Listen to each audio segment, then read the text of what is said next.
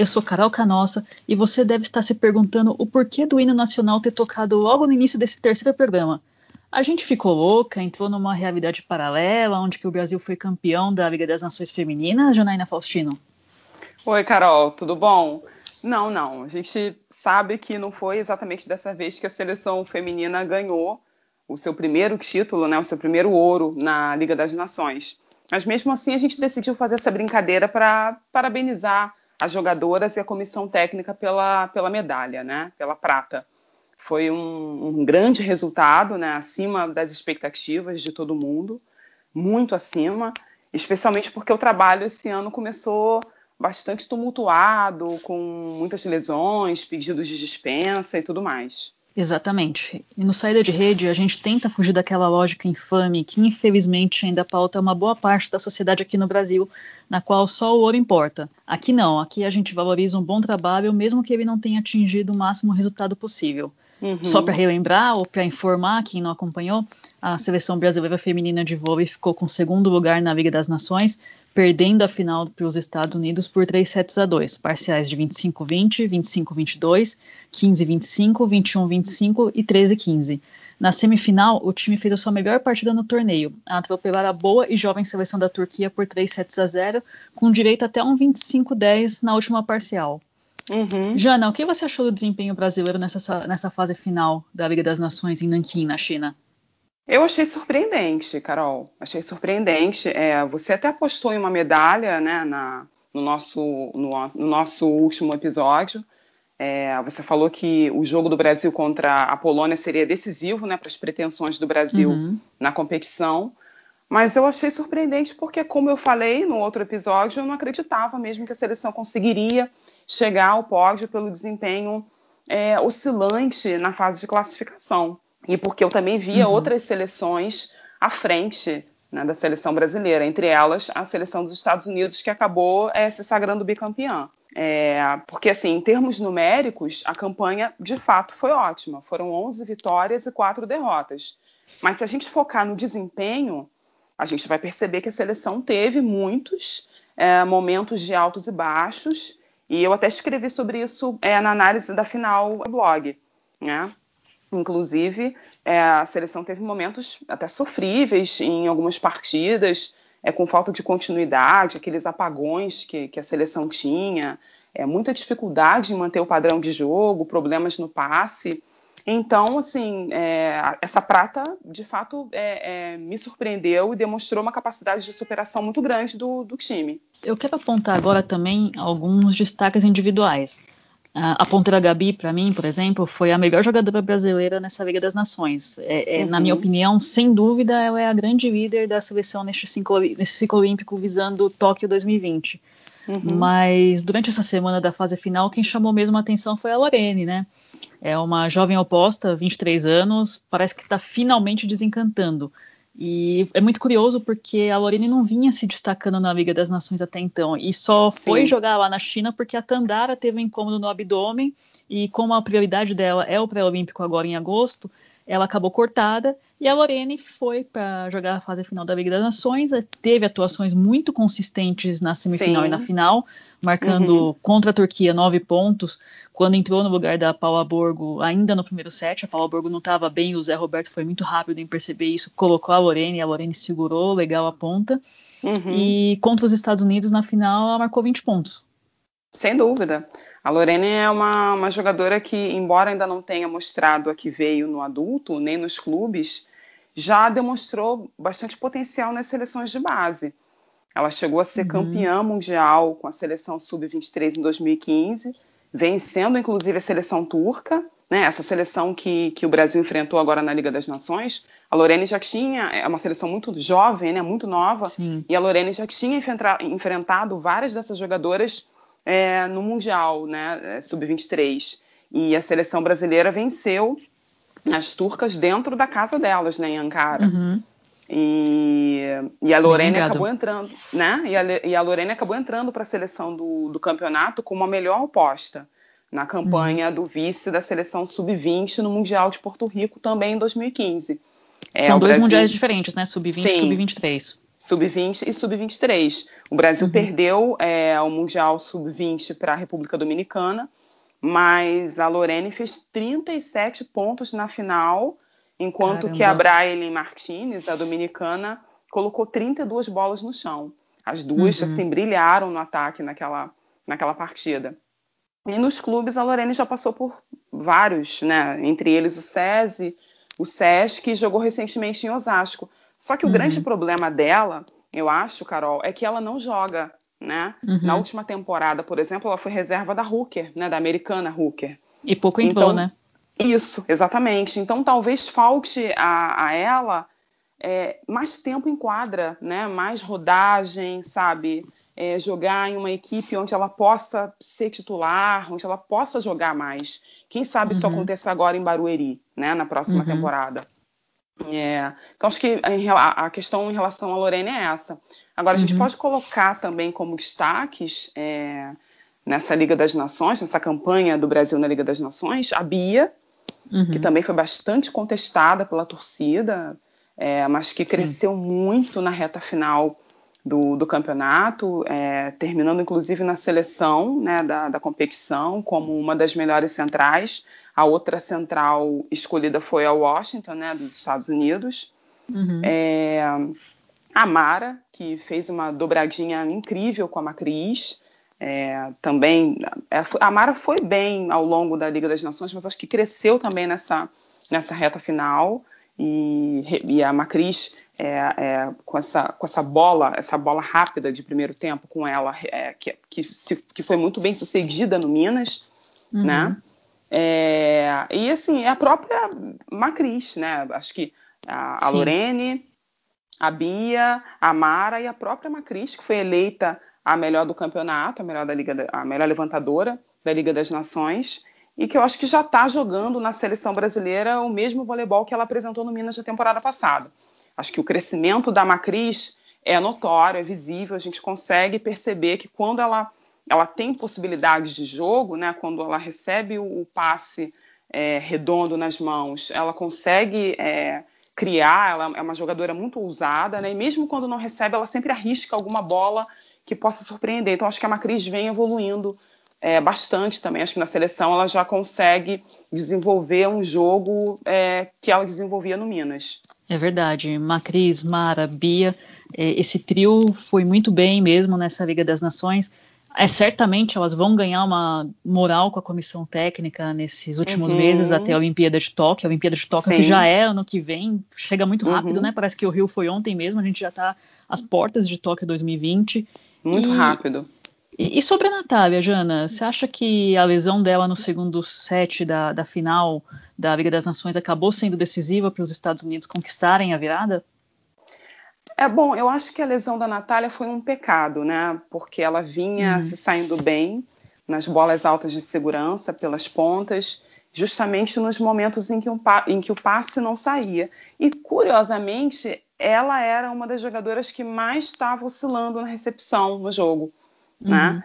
É, assim, por outro lado, acho que não tem como a gente saber se o Brasil ganharia é, a medalha de ouro é, mesmo com ela em quadra. Até porque claro, é um exercício de futurologia, né? Pois Mas... é, pois é. Até porque o Kart Kira ele, é, ajeitou o time completamente com a entrada da Larson no lugar da, da Bart, né? E da Dixon no lugar da Ugbogo. A uhum. Larson arrumou totalmente o passe americano, a Bart vinha sofrendo bastante, a seleção é, brasileira estava sacando muito em cima dela e ela tem um potencial de. É, é a Bart, sobre esse aspecto, o Carol, ela é muito parecida com a Natália, porque as duas têm um potencial de ataque muito grande, mas a, a Bart, assim como a Natália, sofre na, na, na recepção, né? E aí o Kira ele percebeu isso e arrumou o passe americano é, com a entrada da Larson e a Dixon entrou no lugar da Ogbogo, ajudando muito no bloqueio marcando tanto as bolas é, da Mara pelo meio quanto as da Gabi pela entrada. Então uhum. ele deu assim uma espécie de nó tático no Zé Roberto, ele soube fazer uma leitura perfeita do jogo e usou muito bem o banco privilegiadíssimo que ele tem, né? Ele tem um banco recheado de atletas com total potencial para serem titulares. Olha, Jana, é, realmente o Kira ali foi muito bem, você acabou de descrever o porquê. Eu só não usaria a expressão no tático, porque justamente por uma coisa que você acabou de falar na sua análise, banco privilegiadíssimo. O banco uhum. dos Estados Unidos realmente era, nesse jogo, era muito superior ao banco brasileiro, né? O Zé Roberto Sim. não tinha muito o que fazer ali, enquanto o tinha peças é, muito talentosas à disposição. É, então, é, realmente havia uma diferença aí nesse, nesse aspecto. Mas, Verdade. assim, analisando a seleção brasileira coletivamente, eu acho que os principais pontos positivos foi justamente a percepção que o Zé Roberto teve em aproveitar o entrosamento do Minas, que o Stefano Lavarini é, construiu no Minas ao longo da última Superliga, um entrosamento uhum. que foi o campeão da, da temporada, e a relação bloqueio e defesa, que foi muito bem nessa reta final. Bloqueio e defesa é uma coisa que é muito treino, é muito fiabável, você vê muita mão da comissão técnica aí também. E o Brasil, assim, os adversários tiveram que suar muito para colocar a bola no chão contra o, o Brasil, principalmente uhum. nesse, nesse fim de semana, né? É, se você pegar as estatísticas da FIVB, a Federação Internacional de Vôlei, nesses últimos dois jogos o Brasil somou 23 pontos de bloqueio e 128 defesas. São números muito bons, né? É, pelo lado negativo, eu acho que o time foi oscilante na virada de bola. É, os Estados Unidos fizeram muito mais pontos de ataque que o Brasil nessa final. E isso foi um aspecto que ficou muito evidente a partir do momento que a Natália, que é uma das principais atacantes brasileiras, não teve mais condições físicas de ajudar. É verdade, sim. É, o time cresceu bastante coletivamente, mostrou um entrosamento mais afiado nessa reta final, mas voltou a pecar também no passe, né? justamente quando não poderia, que era uhum. a final. Então, é, depois de ter feito um excelente jogo contra a Turquia, né? como você colocou, foi o melhor jogo da, da temporada, em que a linha de passe saiu muito bem, é, a Gabi foi muito bem no passe também, fazendo a engrenagem funcionar de uma maneira irrepreensível. O uhum. time voltou a falhar na recepção, deixando a Macris em, em apuros em vários momentos do jogo e facilitando a leitura do bloqueio americano sobre a distribuição dela. É, uhum. E aí a Gabi também acabou é, sendo bastante marcada, né? E aí ficou tudo muito mais difícil. Acho que é, isso acabou facilitando, é, é, desculpa, acabou prejudicando muito o jogo do Brasil nessa final. Por fim, Jana, também acho importante destacar que, apesar de inegavelmente o Brasil sair dessa Liga das Nações 2019 com moral, por tudo que a gente já falou há pouco, é, tem que ter muita cautela para analisar esse resultado, né? Porque algumas uhum. das principais jogadoras do mundo não estavam na sua melhor forma ou nem mesmo atuaram na competição. Sim. Paola Egonu, a italiana, a chinesa Tinzu, a Sérvia Boscovic. É, no próprio Brasil, né, o Brasil não teve Tandara, Fernanda Garay, a Denísia. É, o Brasil vai contar com a volta da Sheila e da Fabiana. Então, muita cautela. Esse resultado é legal, mas em nível internacional, em nível pensando Olimpíada, não quer dizer muita coisa para ninguém. Sem dúvida. Essa Liga das Nações acabou um pouco esvaziada. Né? Algumas seleções importantes praticamente deram de ombros mesmo para a competição, pensando no pré-olímpico de agosto.